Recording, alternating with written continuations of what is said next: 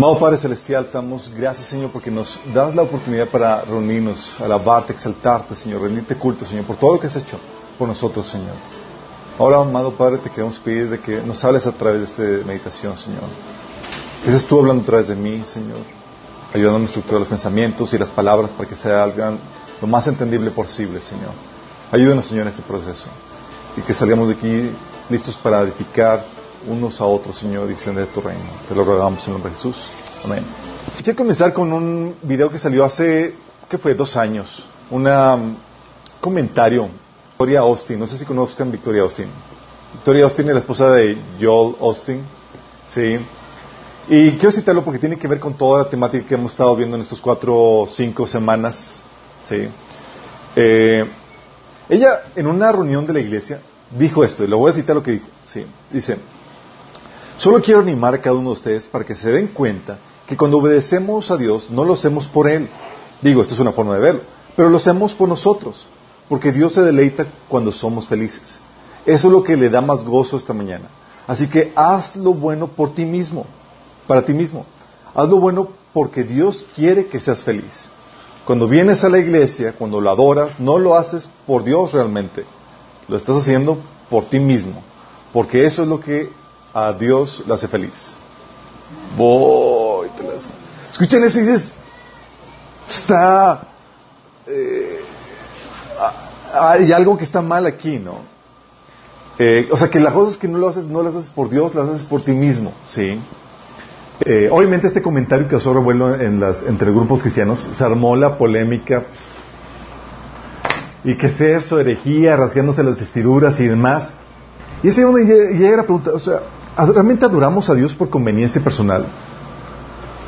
¿Obedecemos a, Dios por, por, lo que nos, por, por, amor personal? Y es aquí donde quiero retomar todo lo que hemos estado viendo, porque ¿a poco no es cierto que, eh, que realmente buscamos a Dios porque es bueno con nosotros y nos amó primero Él? Sí, lo buscamos porque Él nos amó primero. Si nos dio primero para que nosotros le podamos responder. ¿Acaso no nos acercamos a Él por conveniencia personal? ¿Porque queremos ser salvos del infierno y porque, porque queremos recibir las bendiciones que Él nos promete? Como dice eh, Dios con respecto a, esto en Deuteronomio 5, 29. Fíjate nada más, el pueblo, Dios diciendo acerca del pueblo de Israel, dice, ¿quién viera que tuviesen el corazón para que me temiesen y guardasen todos los, todos los días todos mis mandamientos para que a ellos y a sus hijos les fuese bien para siempre. Está diciendo Dios, ¿cómo quisiera que me obedecieran y me temieran para que yo les pudiera bendecir a ellos y a su descendencia? Sí. O Salmo 81 del 13 al 14 que dice, oh, si me hubieras oído mi pueblo, si en mis caminos hubieras andado Israel, en un momento habría yo derribado tus enemigos y vuelto mi mano en contra de tus adversarios. Sí.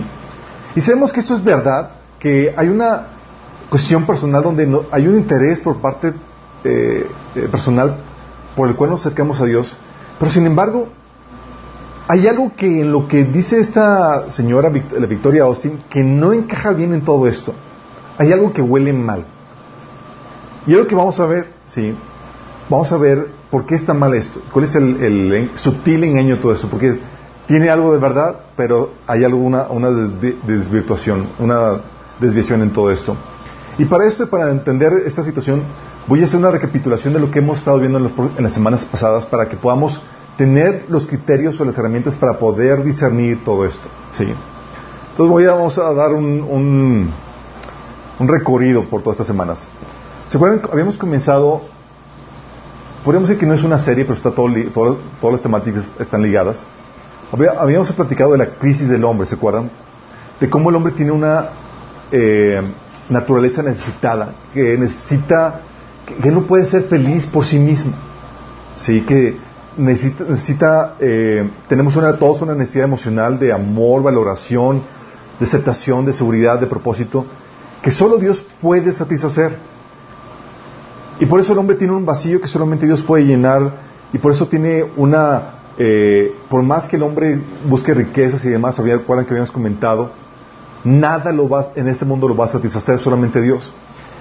Y esta, ¿por qué? Porque esta necesidad se satisface no con las cosas que hay en este mundo, no con las cosas que Dios nos da, no con sus bendiciones, sino con una relación con Él, teniéndolo en una relación y conociéndolo a Él. ¿Sí? Eso habíamos platicado en la primera sesión. En la segunda habíamos platicado de la naturaleza idólatra del hombre, que habíamos platicado de los falsos salvadores, ¿se acuerdan? habíamos comentado que aquello que usamos para satisfacernos emocionalmente se convierte inevitablemente en nuestro ídolo, es decir, en nuestro salvador.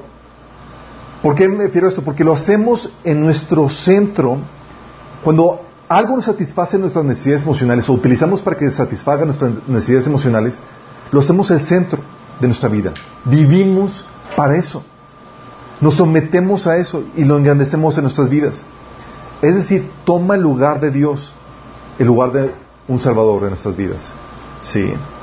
Y es aquí donde, eh, como punto interesante, como somos seres necesitados, incompletos en sí mismos, nosotros nunca, de los nunca nos convertimos en el centro de nuestra vida. Siempre giramos en torno a algo más que satisface nuestras necesidades. ¿Sí? Por eso la problemática que la Biblia comenta era, escoge, le decía Dios al pueblo de Israel, escoge entre, entre Dios y los ídolos. Porque el hombre cuando rechaza a Dios inevitablemente va a terminar buscando algo más que satisfaga su necesidad de Dios. Y su vida va a girar alrededor de eso otro que escoge en lugar de Dios. ¿Sí? Entonces el hombre nunca toma el centro porque el hombre tiene una, eh, naturaleza necesitada, está incompleto y necesita complementarse con algo más. Sí, habíamos comentado eso en la sesión 2.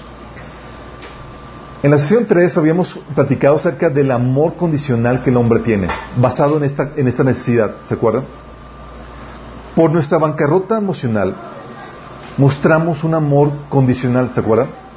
Y dices, órale, somos, mostramos un amor condicional. Sí, un amor condicional, un amor interesado. Y es en nuestra relación con Dios que tenemos, eh, en nuestra relación con Dios que tenemos, eh, que mostramos esa, ese amor porque necesitamos que Él nos satisfaga, ¿sí? Tenemos necesidad de Él, tenemos necesidad de que Dios nos muestre su amor para poder satisfacer esa necesidad que tenemos en nuestra vida. Para que podamos, una vez satisfechos, poder amar a Dios de vuelta y para que podamos amar a nuestro prójimo. ¿Sí? Por eso la Biblia nos enseña que Él nos amó primero. Invierte primero en nosotros para que poder desatar o detonar en nosotros un amor por Él y una plenitud que se muestra en el prójimo en la forma de un amor condicional. Por eso eh, Dios continuamente nos da muestras de amor y nos llena en nuestra relación con Él. Y también por eso habíamos platicado que nos da, que nos promete cosas hermosas, una herencia maravillosa, las recompensas que Dios nos, nos, da. ¿Por qué? Porque si bien habíamos comentado, ¿se acuerdan en esa ocasión de que las recompensas en sí no nos satisfacen? Sí necesitamos una relación con Dios en donde Dios manifieste su buena intención para con nosotros, su deseo de bendecirnos el que sepamos de que Dios realmente nos ama. Y para eso son esas promesas, para Dios hacerte ver, te amo y deseo eh, tu bienestar. Sin esta muestra de amor, habíamos platicado, no podemos mostrar una muestra, un, no podemos mostrar un amor incondicional y desinteresado a la gente que nos rodea. ¿Se acuerdan? Porque estás vacío y ¿qué haces? Pues buscas que alguien más te llene. Y entras a la relación de matrimonio, a la relación a tu trabajo y demás, buscando llenar ese vacío que solamente se llena en Dios. ¿Sí? Por eso, sin estar conscientes de, ese vacío, de esa necesidad, nos, eh, nos perdemos de experimentar esa plenitud y esa, esa llenura que Dios nos da si no entendemos cómo Dios nos muestra el amor así con nosotros. ¿Sí? Hay gente que dice, no, pues yo sirvo a Dios desinteresadamente. No, tienes que entender que Dios te ama y que te corresponde tu servicio, tu abnegación y todo eso, y, cómo te está amando de vuelta Dios para que puedas sentir ese amor y esa llenura. De hecho, por eso Pablo oraba por los cristianos para que conociéramos el amor de Dios y conociendo el amor de Dios fuéramos plenos. Eso habíamos platicado que eh, Pablo lo, lo, comentaba en Efesios 3 del 17 al 19. Entonces la importancia es saber cómo Dios te ama para que puedas sentir esa plenitud, porque necesitamos que la relación, eh, en nuestra relación con Dios necesitamos sentirnos amados. Y Dios, créeme, ha hecho y sigue siendo y promete seguir haciendo cosas que nos hacen sentir sumamente amados. ¿Sí? Y la sesión pasada habíamos comentado que el máximo fin de todo esto no es el hombre, sino Dios. ¿Se acuerdan? Que Él es el centro de todo. Habíamos platicado eso. ¿Sí? Que eh, el fin de todo esto no es satisfacer nuestras necesidades. No es el máximo, no, no es el fin máximo, sino la gloria de Dios, la exaltación de su amor y sus atributos. O sea, todo fue creado y se revela por Él y para su gloria. Y no hay nada que sea más importante que Él y su gloria, habíamos platicado. Y si nuestra necesidad fuera el fin máximo, el propósito final de todo esto, estaríamos diciendo que nosotros y nuestra necesidad es más importante que Dios mismo. Pero todo gira alrededor de Dios, habíamos comentado. ¿Se acuerdan? Cuando ves lo que Dios ha hecho por ti, cuánto te ha amado, por consecuencia, Dios se convierte en el centro. Es como una respuesta.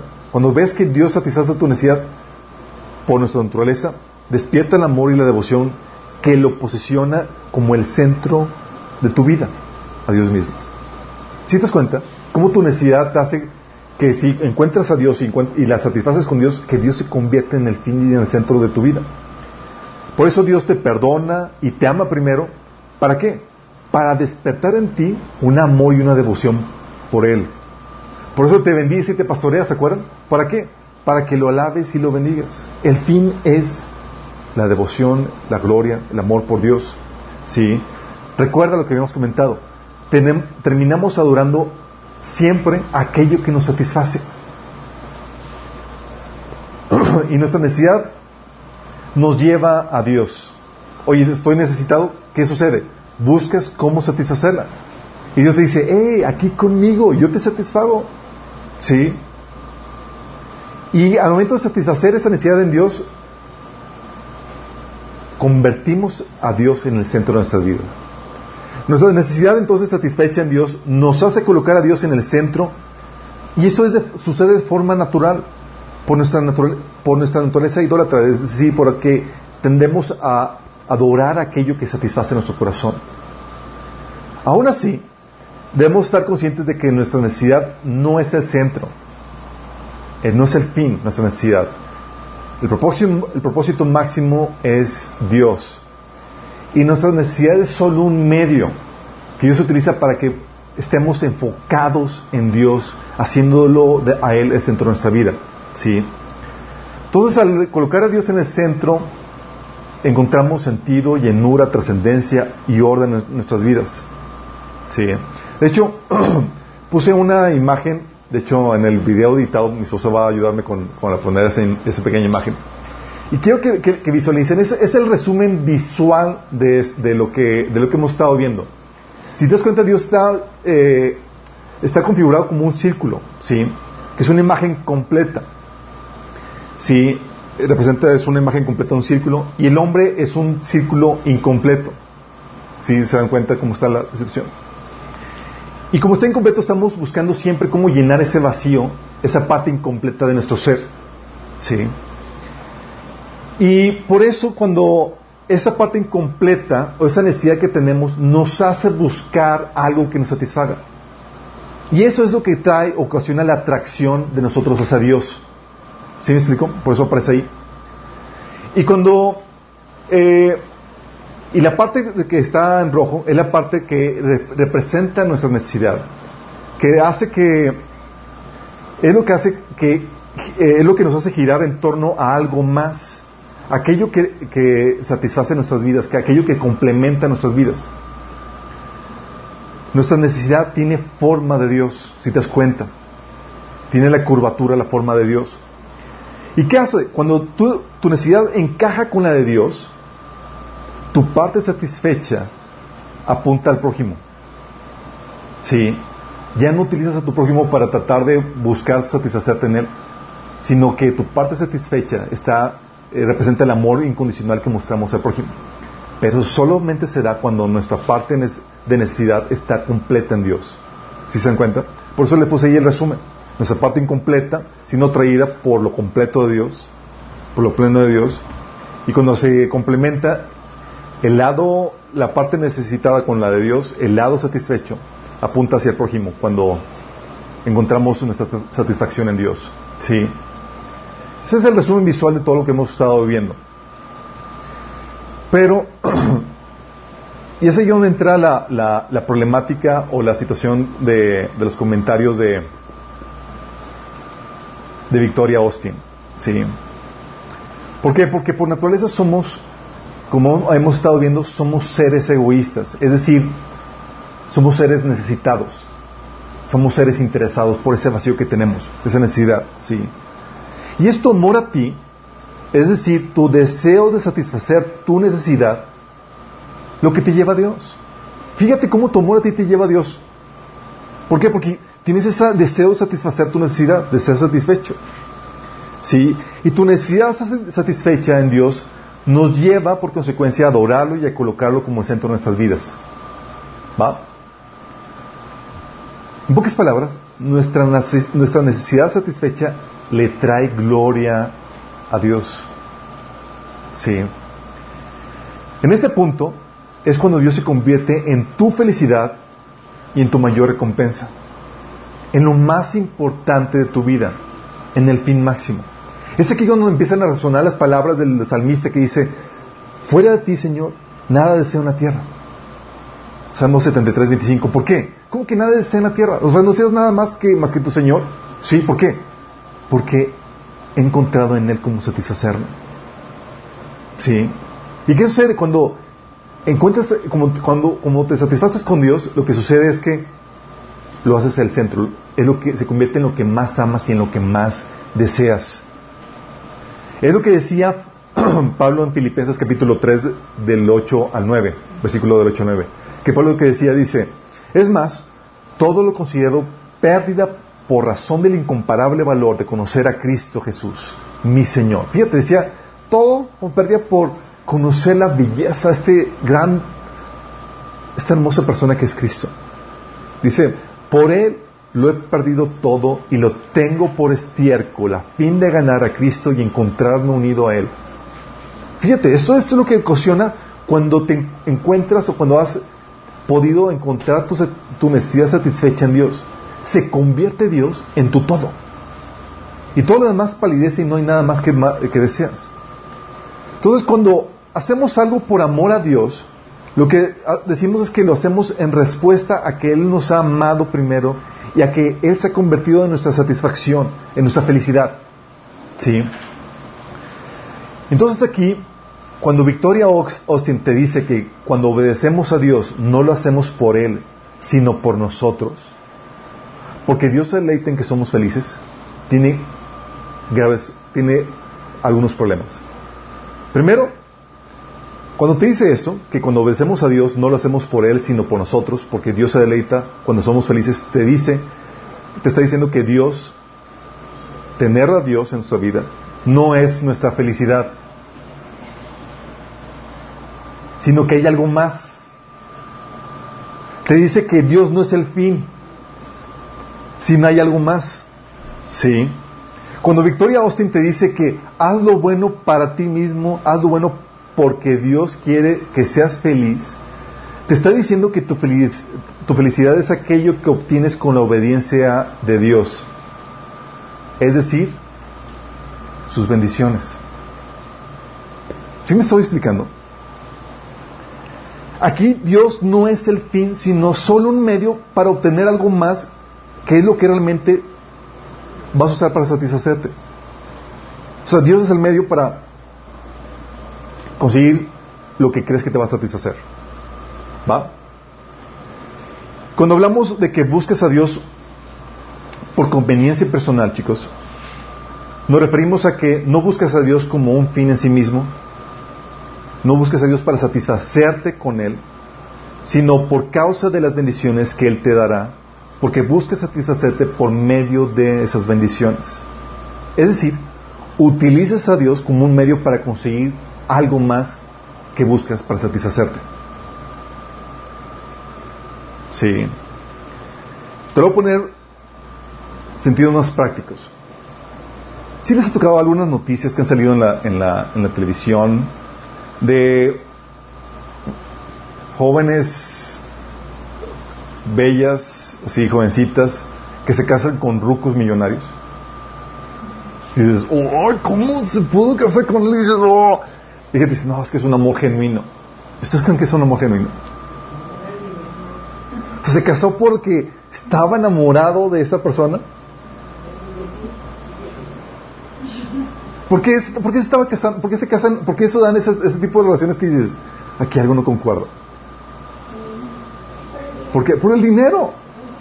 Sí. o sea, no es porque le guste el hombre, sino porque se casa por lo que va a obtener por medio de ese hombre. Sí. Y así pasa con nosotros muchas veces. Y yo y, la, esposa de yo lo siempre está diciendo que busca a Dios, cásate con Él por las riquezas que te va a dar o por las bendiciones que vas a tener de Él. ¿Sí me explico? Es lo que te está diciendo. Está diciendo, o sea, no es porque Dios vas a encontrar satisfacción en Dios, sino por, por todo lo que conlleva esa relación con Dios. O sea, utiliza a Dios como un medio para conseguir lo que realmente es tu fin, lo que realmente busques en tu vida. Sí. Muchos entran en una relación con Dios por esta, esta conveniencia personal, teniendo en la mira no a Dios, sino lo que van a obtener por medio, por medio de Dios. Sí. O sea, no, en su mente internamente, sin darse cuenta, está el no me interesa a Dios, sino la bendición que Él me da. Buscan, hay un pasaje que dice la Biblia que buscan mi rostro. Bueno, no busquen su rostro, busquen su bolsillo, por ponerlo de una forma. Sí, busquen sus bendiciones. Y no se trata de, si haces algo por amor a Dios o por amor a ti. Dice, oye, ¿lo haces algo por amor a Dios o lo haces por a ti? Por amor a ti. No, pues busco a Dios por amor a mí, porque sé que Él es el único que me puede satisfacer. ¿sí? El amor por mí mismo, el amor, mi, mi, deseo de satisfacer mi necesidad me hace buscar a Dios. Entonces no se trata de hacer las cosas por amor a Dios o por amor a ti mismo, sino ¿Dónde satisfaces tu necesidad? Tu amor a ti. ¿En Dios o en otras cosas?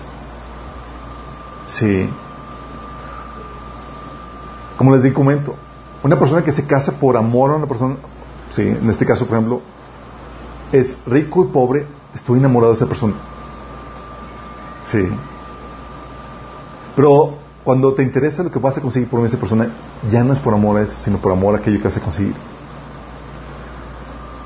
Y es aquí donde llega la pregunta, ¿cómo saber si tu vida, lo que haces para Dios, tu obediencia, tu devoción por Él es por amor a Dios o meramente por conveniencia personal? Es decir, por amor a las bendiciones. ¿Cómo saber? Sí. Es aquí donde tienes esta problemática y Santiago la abordaba a los cristianos cuando decían, esos cristianos buscaban a Dios por como un medio, no porque Dios los satisfaciera, sino que buscaban a Dios para conseguir algo más con lo que buscaban satisfacerse. Santiago decía, piden, pero no reciben porque piden con malas intenciones. ¿Para qué? Para satisfacer sus propias pasiones. O sea, no se acercaban a Dios para satisfacerse con Él, sino se acercaban a Dios para, Señor, damos esto porque, no, porque esto es lo que me va a hacer feliz, lo que tú me vas a dar. Tú no. Sí. Y luego le dice Santiago, gente adúltera. ¿No saben que la amistad con el mundo es enemistad con Dios? Si alguien quiere ser amigo del mundo, se vuelve enemigo de Dios. Seguimos viendo. Entonces la problemática no es tu necesidad o tu amor propio. Tu problemática es en qué estás satisfaciendo ese amor propio, esa necesidad. ¿En Dios o en las bendiciones que quieres sacar de Dios? ¿Sí? ¿Busca su rostro o busca su bolsillo? ¿Sí me explico? Y es aquí donde la Biblia nos enseña que engañoso es el corazón más que cualquier cosa. Si sí, es como un mar, son aguas profundas, dice Proverbios, que el sabio puedes sacar lo que hay dentro de ahí. Entonces aquí dices, ¿cómo discierno mis intenciones? ¿Cómo ser si realmente estoy siguiendo a Dios por, por amor a Él? ¿Sí? Porque, oye, si nuestro culto y obediencia a Dios siempre trae bendiciones para tu vida, ¿cómo sabes si lo haces por amor a Dios y no por amor a las bendiciones? ¿Cómo sabes? Oye, pues siempre que me alineo a Dios y, lo obedezco, pues sé que siempre va a haber bendiciones que me va a, devolver. Entonces, ¿cómo sé? Estoy, lo hago realmente por amor a Dios, porque me estoy satisfaciendo de Él, o, lo estoy haciendo inconscientemente porque quiero satisfacerme con las bendiciones que sé que me va a dar. ¿Cómo podemos discernir esto, chicos? ¿Tú crees que a Dios le interesa que podamos saber qué es lo que hay en nuestro corazón? ¿No? pues, así, mejor así quédense así como que todos bien portaditos, se ven que todos como que me aman, aunque no sabemos si realmente me aman. Y así lo, así. Y a él le interesa que, que salga a la luz y realmente lo amas por él mismo. Y que no estás ahí por conveniencia. Y la relación que tiene el Señor con nosotros, ¿sí? Eh, es semejante, eh, digo, yo me, cuando estaba estudiando, estaba haciendo ese estudio, me estaba sintiendo muy identificado con Dios. Porque si te das cuenta, Dios nos pone en una situación, situaciones que nos hacen identificarnos con Dios en muchos sentidos. Oye, puedes entender a Dios como Padre porque te pone en la misma situación de Padre. Oye, puedes entender las situaciones de matrimonio, digo, a Dios en su problemática con Israel porque son las mismas situaciones problemáticas en la relación de, matrimonio. Sí, puedes entender a Dios en muchos sentidos porque te pone en la misma situación. Y mientras que estaba haciendo ese estudio, recuerdo que antes de casarme con mi esposa, yo oraba a Dios, ese Señor, todavía no conocía a la, a la mujer que Dios tenía para mi vida. yo le decía, Señor, por favor, Señor, tráeme a mi esposa antes de que me, antes de que me, me, establezcas financieramente, antes de que me, me prosperes, antes de que me o sea, porque, porque a mí me, le decía, Señor, no quiero que me amen por, por la economía que llegara, llegue a tener o por la posición que llegue a tener, sino por mí mismo. Sí. O sea, quiero que alguien comience conmigo desde abajo. Que es la forma más sencilla, es la forma más fiel para mostrar que realmente amas a una persona. Digo, estás no hay nada más que esa persona y, juntos van a sacar todo adelante. ¿sí? Yo le pedía eso al Señor. ¿Por qué? Porque yo quería estar tranquilo de que realmente era amado por mí, no por lo que yo tenía o por lo que había conseguido. Sí. Y Dios consiguió mi petición. Pero, ¿sabes? Me di cuenta que Dios opera de la misma manera.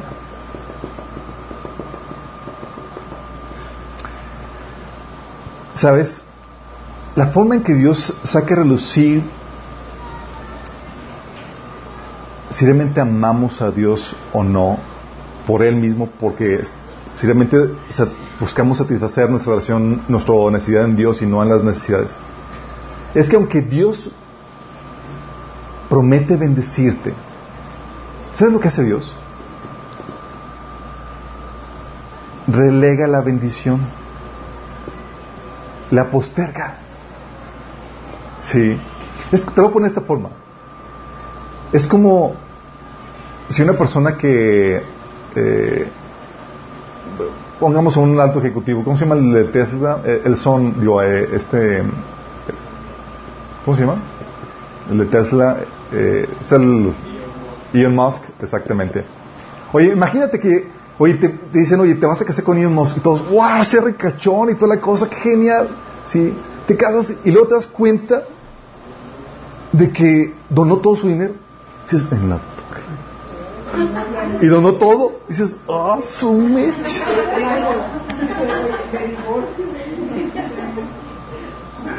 Y luego te dice, no te preocupes, si juntos vamos a volver a construir todo el imperio que había construido antes, tú dices. Entonces, sí. Bueno, algo así es lo que hizo Dios con nosotros, ¿sí? La bendición que Dios nos da no es instantánea, sino que demanda espera y perseverancia para que la pueda recibir. Para, ¿Sabes por qué hace esto Dios? esto lo hace de varias formas. Esto lo hace primero porque si te das cuenta, la mayoría de las bendiciones que Dios se promete no son por esta vida. Si te das cuenta de eso. La gente que dice, no, es que Dios, Dios declaró que somos sanos y toda la cosa. Bueno, déjame decirte, estás en proceso de envejecimiento y de muerte. ¿sí? Y la, sanidad, el proceso de sanidad, la sanidad completa, la restauración de tu cuerpo va a ser cuando el Señor venga. Te prometió vida eterna. Sí, comienza ahorita, pero la verdad es que vas a experimentar la plenitud de eso cuando el Señor venga por segunda ocasión. Te prometió gloria, honra, inmortalidad. ¿Cuándo? ¿Ahorita? Cuando, ahorita, cuando venga el Señor. Cuando venga. Si, si, estabas pensando que ahorita. Es cuando venga. Sí. Por eso, ves episodios en la Biblia que dices, dice, dice Pablo en 1 Corintios 15, 19. Si la esperanza que tenemos en Cristo fuera solo para esta vida, seríamos los más desdichados de todos los mortales. ¿Por qué? Porque estás haciendo las bendiciones realmente que prometidas son para la siguiente etapa de esta vida. Es, como si te casas y resulta que el ricachón con el que te habías casado había donado todo su dinero. dices, sí, Entonces estoy contigo por, por la relación y no por el dinero. Sí. Y el Señor te dice, sí, conmigo vas a recibir esto y yo te voy a bendecir, te quiero bendecir y quiero... Y, y, tienes, hace cuánto te casaste con este rico, dio todo su dinero y lo único que tienes son promesas de campaña que dices, vamos a echarle todas las ganas y te prometo que teniendo esto te voy a bendecir, te voy a sacar de vacaciones, pero no hay ahorita no hay nada. Si, vamos visualizando esto, fíjate lo que pasó con los, los héroes de la fe de, Hebreos capítulo 12, 11, perdón. ¿Sabes qué dice? Dice que ellos hicieron cosas maravillosas por Dios. Hebreos 11, 39 dice, debido a su fe, todas esas personas gozaron de una buena reputación, aunque ninguno recibió lo que Dios le había prometido. Dices, dices, en la torre ¿Qué onda con eso? O sea, no recibieron lo que Dios le había prometido en esta vida. No, lo van a recibir, sí lo van a recibir. Pero todo ese tiempo de, vida en espera.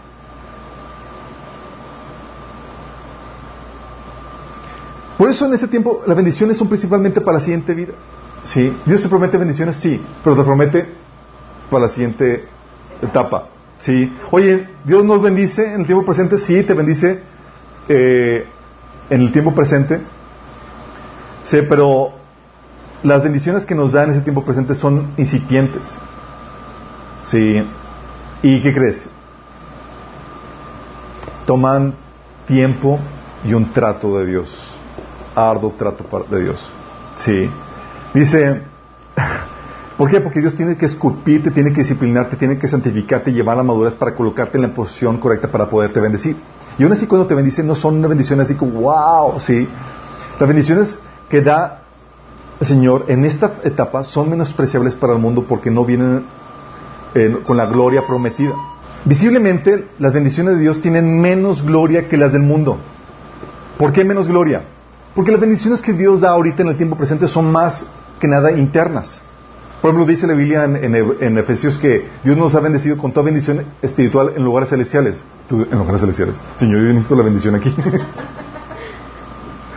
Sí, es un montón de bendiciones, pero que no se ven y no se aprecian ahorita. Son de, son de, carácter interno. Oye, te bendice con, ¿cómo? Con amor, paz, armonía, la dicha de conocerle, de servirle. Dios te bendice de, de forma interna. ¿Sí? En cambio, la bendición que el mundo ofrece, esas, porque son de carácter externo. Comodidad, opulencia, estatus, fama, etcétera. Tú lo ves y dices, wow, esta persona está siendo bendecida. Sí.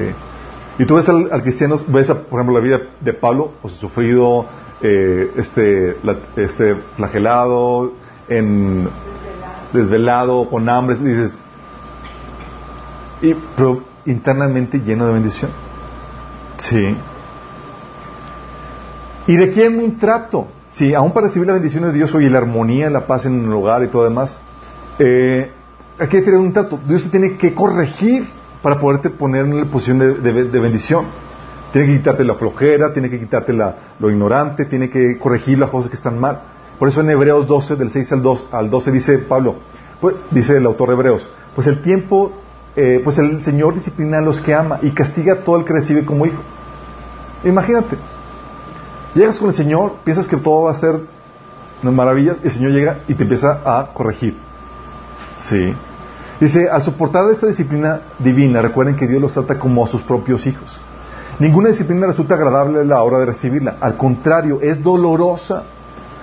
Pero después produce la apacible cosecha de una vida recta para los que han sido entrenados por ella. Entonces no solamente requiere que Dios te forje por medio de la disciplina, que duele, dice la Biblia que es dolorosa, sino que toma tiempo y, paciencia. O sea, tú llegas con Dios y, sabes que Dios te va a decir, bueno, ahorita te van a decir de forma incipiente, o sea, son las bendiciones tranqui. La bendición con toda su gloria y esplendor está para después. Pero aún aquí en este tiempo, para ponerte ese tiempo, en esa posición de, bendición, el Señor te dice, te tengo que disciplinar, hijo. Tengo que corregir cosas en tu vida para ponerte poner en, esa posición de, bendición. Y no solamente eso va a tomar tiempo. Ya, o sea, y a veces llegamos, gente que llega con nosotros y dice, ¿puede orar por nosotros para, para que ya mi matrimonio esté bien como el de ustedes? Y sí, pero no funcionará así, no es varita mágica. Dios va a tener que pulir, forjar tu carácter. Dios va a tener que ponerte y tratar contigo para que puedas tener la imagen de Cristo en tu matrimonio y puedas recibir la bendición que Dios quiere para ti. ¿Sí? Y eso va a tomar tiempo y paciencia. ¿Sí? Dice Hebreos 6, 12 que no seamos perezosos, más bien imiten a quienes por su fe y paciencia heredan las promesas. Y luego la bendición que Dios te da no te viene sin, sin problemas ni dificultades. Por ejemplo, cuando Jesús hablaba de las bendiciones que iban a venir por seguirlo, de que en ese tiempo ibas a tener casas, hermanos, hermanas, madres, hijos, terrenos, lo dice, ah, y con persecuciones. es decir, con problemáticas todavía. O sea, no va a ser todo perfecto. ¿Por qué? Porque el Señor lo que hace es que sí te bendice en ese tiempo, pero sigue guardando lo mejor para la siguiente etapa. En ese tiempo, haz de cuenta que el Señor te pone Eres la esposa de Cristo y juntamente con él dice, esposa, vamos a chambear y vamos a construir las, recompensas y de eso comenzando desde abajo. Si dices, ay, pues yo pensé que, que, que, era, que eras rico, ¿qué pasó? Y el Señor te hace partícipe de ese trabajo y de ese esfuerzo, de ese proceso de inversión. ¿Por qué? Jesús en la primera etapa vino como un siervo sufrido, abnegado, dispuesto a dar su vida por, por amor, ¿sí? Para poder entrar a su gloria. ¿Y qué crees que el Señor te dice acerca de ti? Bienvenido al equipo. Tú también vas a construir conmigo esa gloria. Sí, por eso dice Pablo en Colosenses 1.24 que me alegro cuando sufro en carne propia por ustedes porque así participó en los sufrimientos de Cristo, que continúan a favor de su cuerpo, que es la iglesia. ¿Cómo que los sufrimientos de Cristo? Sí, porque como estamos unidos a Cristo, nos hacemos copartícipe de, ese de esa primera etapa de Jesús, que es de sufrimiento y de abnegación. ¿Sí? Por eso en este tiempo, en esta presente etapa, nos presentan dificultades y sufrimientos. Es la parte de la chamba, de la talacha que a la gente no disfruta. Y muchos esperaban unirse con Cristo y cosechar inmediatamente todas las bendiciones y todo lo demás. Luego ya entras y dices, no, vamos a, a, a la talacha, chicos. ¿Es en serio? Y los viajes y las, y las joyas y toda la, la, gloria y el esplendor que me prometiste, tranquilo. Comenzamos desde abajo. Sí. Por eso dice la Biblia que en, este primer, en esta etapa nos tocan persecuciones, dificultades. Por ejemplo, dice 2 Timoteo 3:12 que el que los que quieran vivir piadosamente en Cristo padecerán persecución. E incluso los apóstoles animaban en la fe de los cristianos que se, que se convertían y les decía que era necesario a través de muchas tribulaciones entrar al reino de Dios. En Hechos 14, 22. Imagínate, los animaba de esta forma. Chicos, prepárense porque vienen los sufrimientos y demás. Y luego menciona aquí algo interesante. Dice que para ustedes se les dio no solamente el privilegio de confiar en Cristo, sino también el privilegio de sufrir por Él. ¿Por qué? Porque la forma en que tenemos ahorita, en la presente etapa, de mostrar un amor genuino, es cuando estamos casados con Cristo y aferrados a Él, aunque no veamos ahorita nada. Es cuando tú le dices al Señor, ¿sabes que Estoy contigo por ti, Señor, no por las bendiciones. ¿Sí explico? Estás ahí donde dices, es que no estoy con, por conveniencia buscando las, las riquezas y todas esas cosas que tú me, ofreces, sino Porque estoy enamorado de ti. Porque contigo es todo lo que necesito para ser feliz, Señor. ¿Sí? Por eso, Pablo le reiteraba a las iglesias ese, esa tribulación que, pasaban, que, estaban, que tenían que pasar ahorita. En 1 Tesalonicenses 3, del 2 al 4, dice Pablo, que les enviamos a Timoteo, a la iglesia de Tesalonicenses, dice nuestro hermano y colaborador de Dios en el Evangelio de Cristo, con el fin de afianzarlos y animarlos en la fe, para que nadie fuese perturbado por estos sufrimientos que está pasando esa iglesia. Ustedes mismos saben que se, se nos destinó para esto. Óytelas. Se nos destinó para eso, dice. Pues cuando estábamos con ustedes les, les advertimos que íbamos a padecer sufrimientos y así sucedió.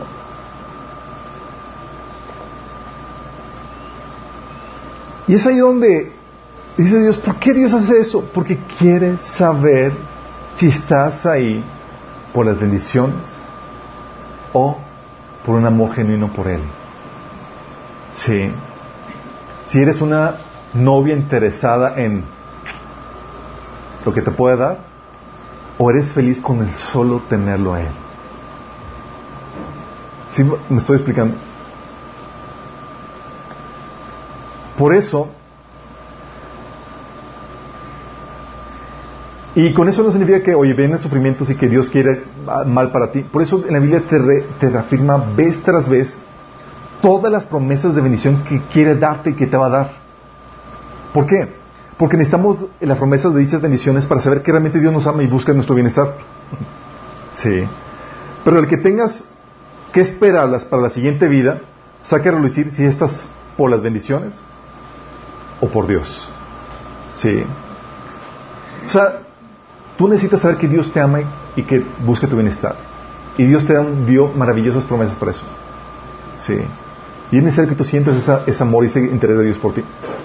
Pero tienes que entender que esto está diseñado, esas promesas, para, para que tu relación con Dios esté completa y puedas sentir el amor de Él para contigo. Sí. Cuando tú estás ahí por las bendiciones, ¿sabes lo que sucede?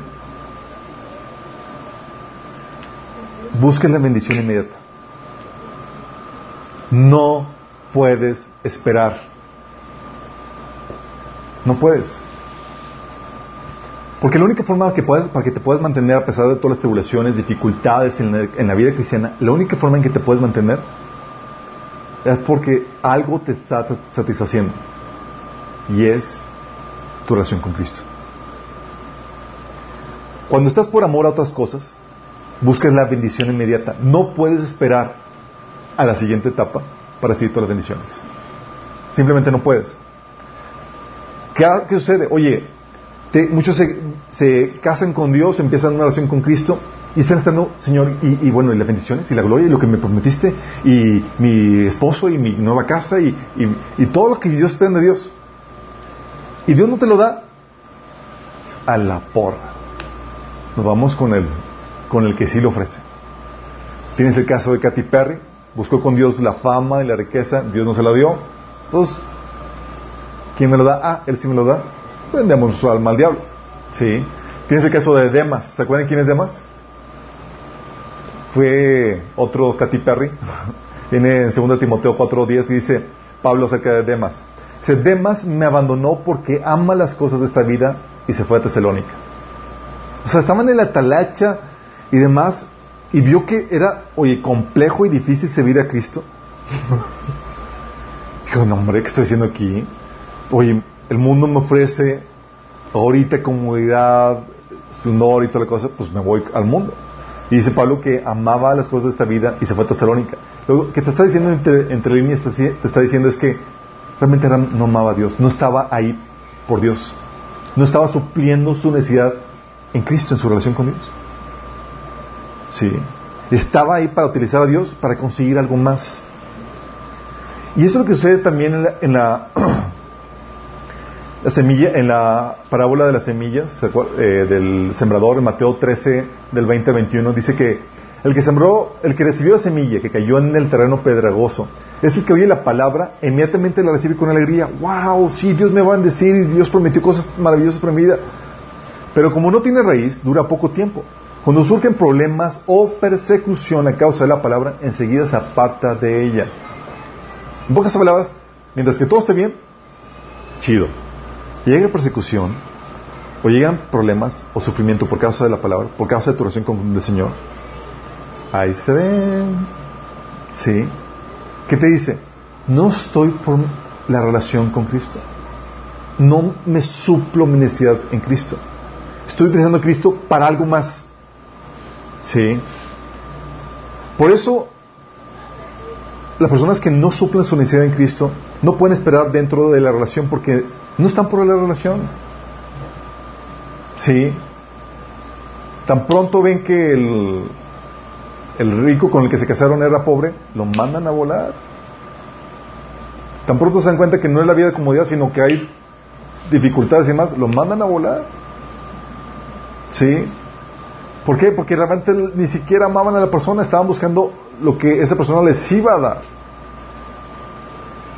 Oye, no, Señor, es que no me...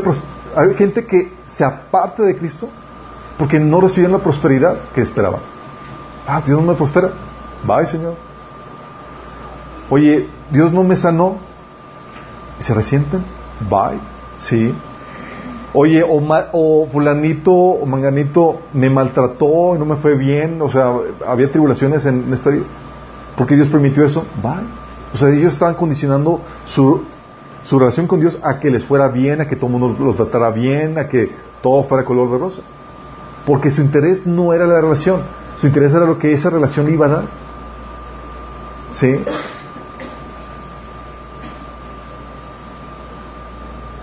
Y hay gente que, aunque no aborta la fe, hay gente que se queda físicamente. En una, como relación, o sea, no piden el divorcio, no, no abandonan la fe propiamente, siguen yendo a la iglesia. Pero se quedan todos amargados. Así, todos amargados y frustrados y listos para abortar la fe en cualquier momento. Porque el tipo nomás no me respondió. Si han visto esas relaciones de matrimonio donde la mujer está amargada porque el esposo nomás no. Yo recuerdo que eh, en nuestras pláticas de consejería y demás, me ha tocado personas que querían votar a su marido además porque dices que mi marido, o sea, no, no gana lo que me dijo. Yo. o sea, no, esperaban a, y están ahí todos resentidos, sufriendo la, problemática económica y demás en la relación y, quieren votarlo porque pues, conseguir a alguien que les ofrezca más, ¿no? 1 Corintios 10, del 9 al 10 dice, que tampoco pongamos a prueba al Señor como lo hicieron algunos y murieron víctimas de las serpientes. ¿Se acuerdan por qué, vino la plaga de serpientes sobre Israel? Porque me fascina Dios.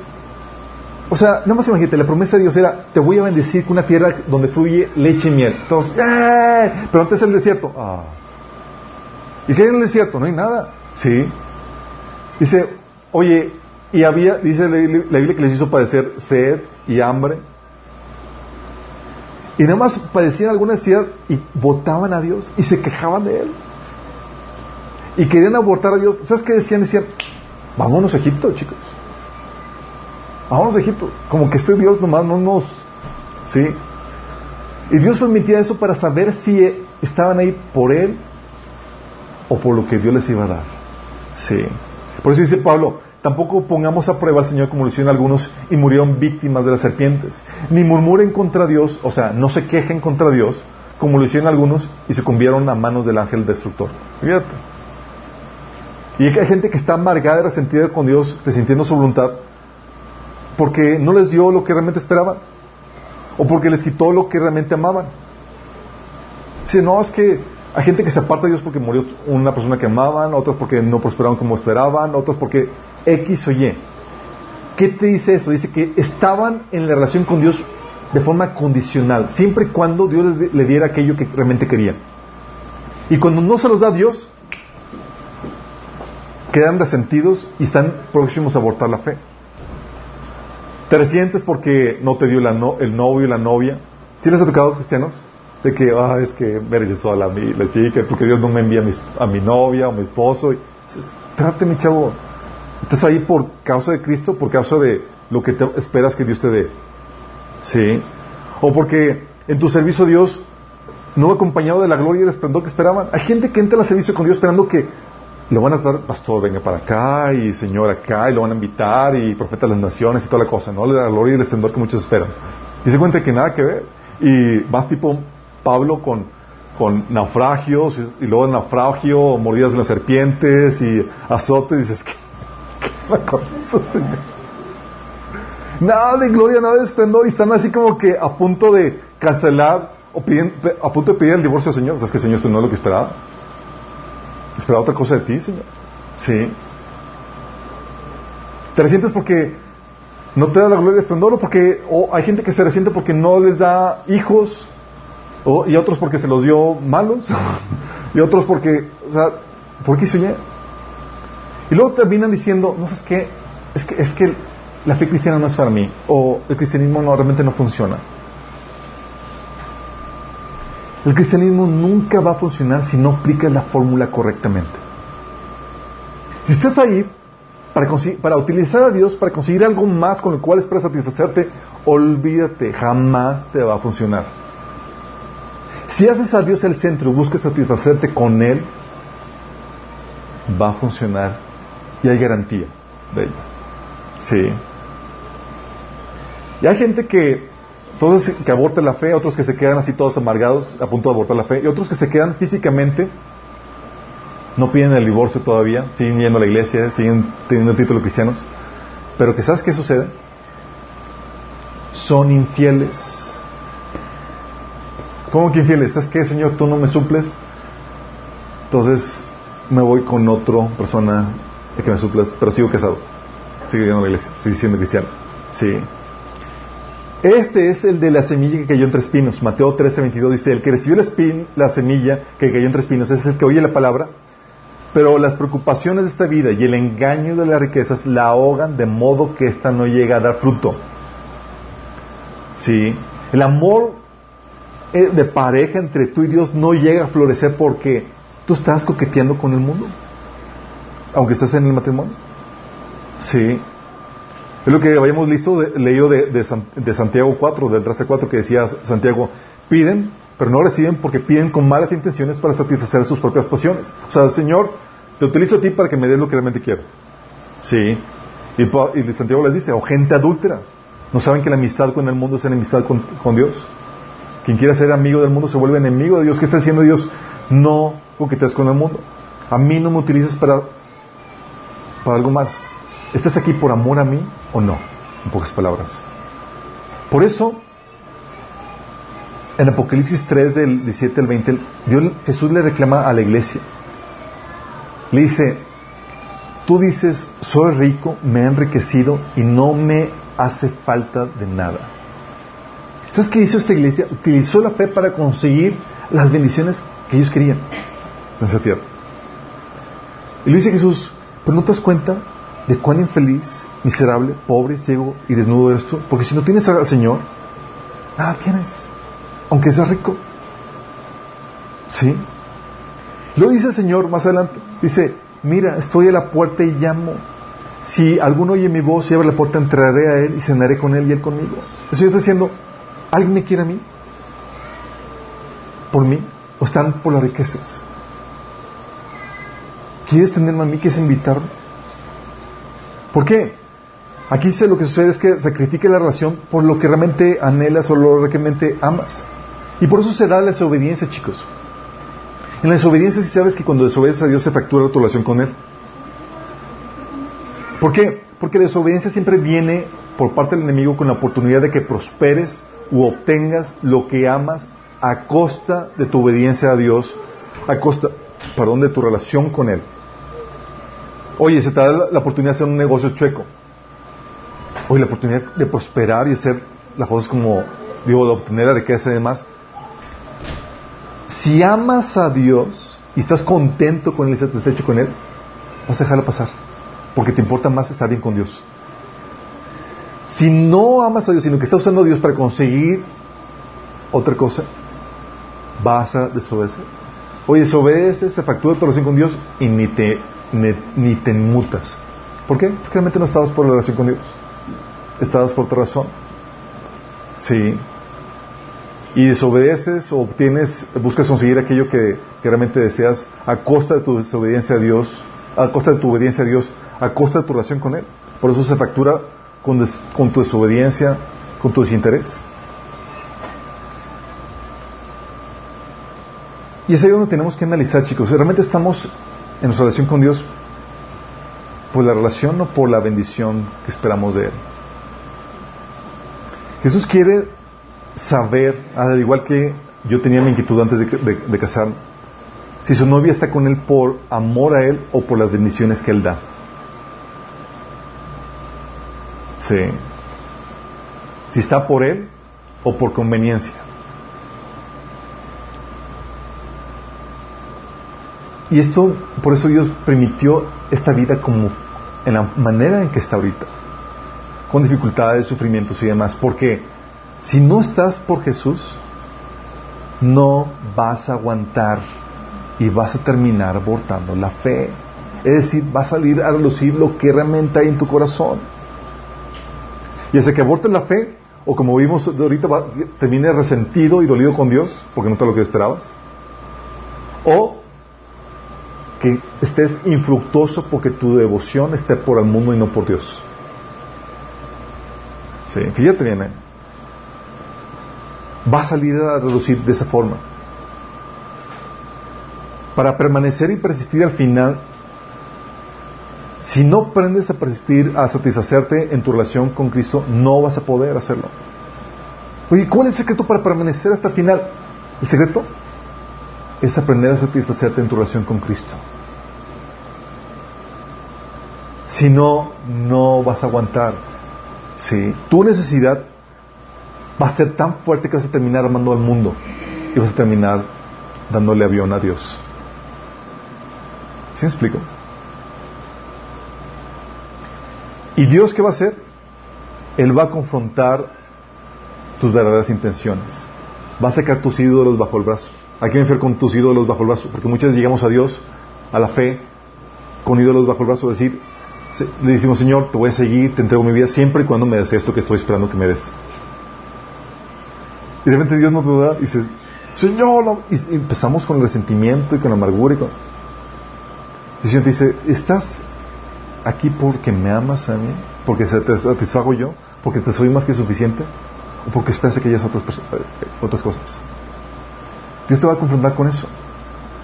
Va a confrontar tus ídolos. ¿Para qué? Para corregir tu corazón. Te va a sacudir. Te va a llevar a morir a ti mismo, a sus ídolos. ¿Sí? Te va, a llevar a que, a que, sea aborrecible de esos ídolos. ¿Por qué? Porque Él quiere que aprendas a, aprendas a satisfacerte en Él. Y eso no, cuando sale a relucir esto, chicos, cuando te das cuenta que Chin estaba por las bendiciones y no por la, eh, mi relación con Dios. Chin estaba supliendo necesidades emocionales en, en, en las cosas del mundo y no en Dios. Cuando te das cuenta de eso, no es para que te desanimes, ni te des por vencido, sino para que corrijas eso. Es un reclamo que Dios ha hecho a lo largo de la historia. Jesús en, Apocalipsis 2, del 4 al 5, Jesús le decía a la iglesia de, de Éfeso, tengo en tu contra que has abandonado tu primer amor. Fuerte. Y el Señor le dice, recuerda de dónde has caído, arrepiéntete y vuelve. Porque el Señor lo que quiere es sacar eso, a confrontar tus ídolos, a sacar los ídolos que hay en tu corazón es encaminarte a que te claves con Él, a que lo hagas a Él el centro de tu vida, tu primer amor. Si te quedas con, con Cristo y tu oración con Él, si estás dispuesto a dar todo por perdido por amor a Él, te quedas con lo más valioso que es Él y con lo único que verdaderamente te puede satisfacer. Y por añadidura, vas a, recibir el mundo y las glorias y todo lo que Dios te promete. Sí. Como dice Romanos 8:32, si Dios no se guardó su propio Hijo, sino que lo entregó por nosotros, ¿no nos dará también con Él todo lo demás? Sí, Él promete hacerte heredero del mundo, darte autoridad, gloria, honra, inmortalidad. Pero en el Inter tienes que esperar. Y ser de Cristo tu satisfacción. Si no, vas a abortar tu fe. ¿Sí? Dios quiere llevarte a ese proceso. Entonces, por eso la situación es, ¿estás en la fe por amor a Dios o por amor a las bendiciones? Dios lo va a sacar a relucir y va a ponerte situaciones en donde va a sacar a relucir onda. Pero con el fin de corregirte. Sí. Y a los que nos sintonizan dicen, oye, ¿es esto así? Sí. Dios te ama y promete cosas tremendas y hermosas por ti. Te ama tanto que dio su vida por ti. Y para que no quede duda del amor que tú, de que Él tiene por ti. Y Él te invita a que te unas con Él, a que le entregues tu vida a Él. Promete darte cosas hermosas. Y promete satisfacerte, a saciar tu sed. Sí. Y si quieres encontrar en Cristo esa satisfacción que solamente Él te puede dar, para eso tienes que hacer dos cosas. Arrepentirte, es decir, estás dispuesto a dejar de seguir tus propios caminos para seguir los de Cristo. Y creer que Jesús, que Dios se hizo carne en la persona de Jesús, murió por ti en la cruz y que resucitó para darte vida eterna y perdón de pecados. Si crees en esto y estás dispuesto a arrepentirte, te invito a que hagas conmigo esta oración para que le entregues a Él tu vida. Si eres ahí tus ojos y le digas, Señor Jesús, el día de hoy arrepiento de mis pecados. Te pido que me perdones por haber seguido mis propios caminos y no los tuyos, Señor. Yo creo que moriste por mí en la cruz y que resucitaste para el perdón de mis pecados. Yo te acepto como mi Señor y como mi Salvador. Toma mi vida, Señor Jesús. Transfórmala. Si tú hiciste esto genuinamente, esta oración se va a manifestar porque vas a querer ahora seguir los caminos de Cristo y para hacerlo vas a empezar a leer la Biblia a partir del Nuevo Testamento y, empezar, a, empezar a obedecer lo que viene ahí. Y vas, a, y vas a empezar también a congregarte porque necesitas la instrucción de otros, de los miembros del cuerpo de Cristo, que es la iglesia. Si, si empiezas a, si buscas obedecer al Señor por medio de su palabra y empiezas a congregarte, sabes que esta oración fue genuina y que realmente naciste de nuevo.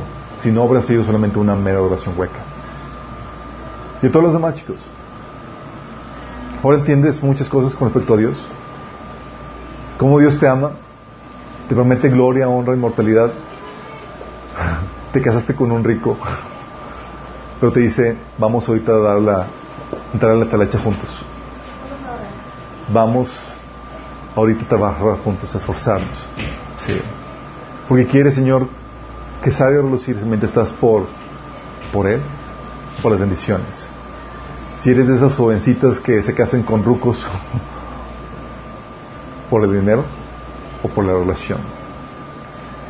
Mi oración por ustedes, y ahorita que oremos por eso, es que aprendamos a satisfacernos en Cristo. Que hagamos el hábito en nuestro corazón, que aprendamos a disciplinarnos para conducir nuestro corazón. Porque el corazón quiere satisfacerte con las cosas del mundo. Y dices, ay, por allá. Y dices, no, no, no, corazón, es con Cristo. Sí. No voy a buscar, es como obligarte a buscarlo a Él. Sí. Muchas veces he puesto la, eh, el ejemplo de la copa donde yo quería llenarme con, con novia. ¿sí? Dios me dio una imagen de una copa vacía y yo quería llenarme y decía, y decía la copa con una etiqueta, el vaso con una etiqueta decía novia.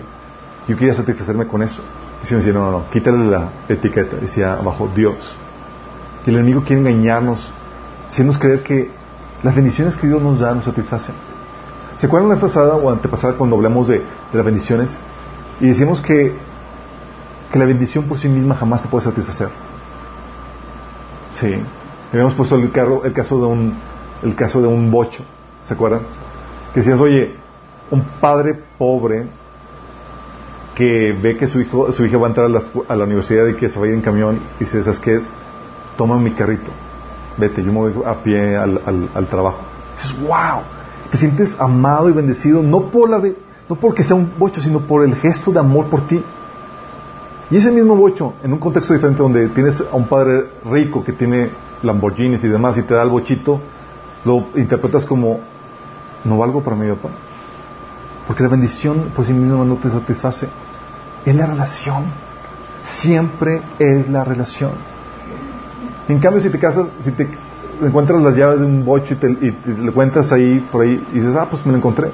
No hay amor, no hay nada, no sientes ninguna expresión de cariño. Porque siempre la relación, siempre. El enemigo, sin embargo, te, piensa, te hace creer que el tener algo chiquito te va a satisfacer. Y no lo es así. Es tu relación con Cristo, sentirnos amados por Él, lo que nos hace sentir esa llenura del corazón. Entonces no es la bendición, pero de eso tenemos que obligar a nuestro corazón a buscar al Señor, a conocer a Cristo y hacer de Él nuestro deleite para eso. Mi oración es que sea eso. Sí, que aprendamos a deleitarnos con Él. Porque si no lo hacemos a Él el centro, si no nos aprendemos a satisfacer en Él, corremos el riesgo de abortar la fe. Cuando no vemos que las cosas suceden como queremos o como esperamos. Porque no estamos ahí por la oración, sino porque esperamos que Él nos dé. ¿Oramos? Amado Cristo, Señor, hoy venimos delante de ti, Señor, reconociendo que solo tú nos puedes satisfacer, Señor. Y nuestra oración, Señor, es para que corrijas nuestros corazones, Señor. Si hay alguna motivación incorrecta, Señor, si hay una motivación desviada donde te estamos utilizando a ti para satisfacernos con las cosas de este mundo, Señor. Estamos buscando gloria, eh, riquezas en este mundo. Y a ti utilizándote para conseguir eso, Señor.